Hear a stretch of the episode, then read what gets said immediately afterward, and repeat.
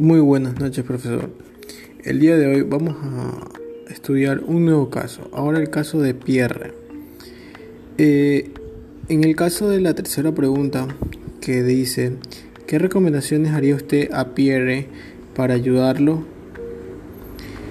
Pierre debe establecer una estructura organizacional para su empresa especificando misión, visión, objetivos, valores que le permita tener una proyección a mediano y largo plazo de las metas a cumplir en su empresa.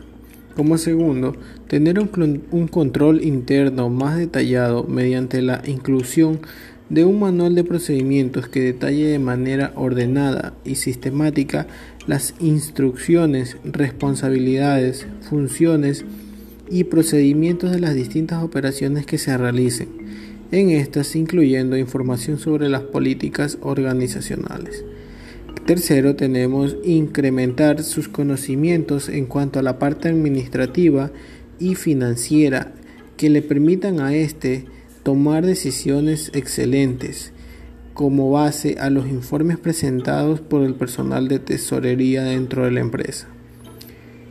Implementar planes de actualización de conocimientos para sus jefes departamentales para lograr mejor la productividad y la competitividad consigo. Realizar estudios de mercado para analizar posibles nichos y agregar nuevas líneas de productos que la empresa pueda ofertar en un momento determinado. Y por último, ejecutar procesos de selección de personal que permitan a Pierre contratar el recurso humano idóneo de acuerdo al perfil que demanda cada cargo dentro de la empresa. Esto es lo que yo le podría recomendar con respecto a la tercera pregunta a el señor Pierre.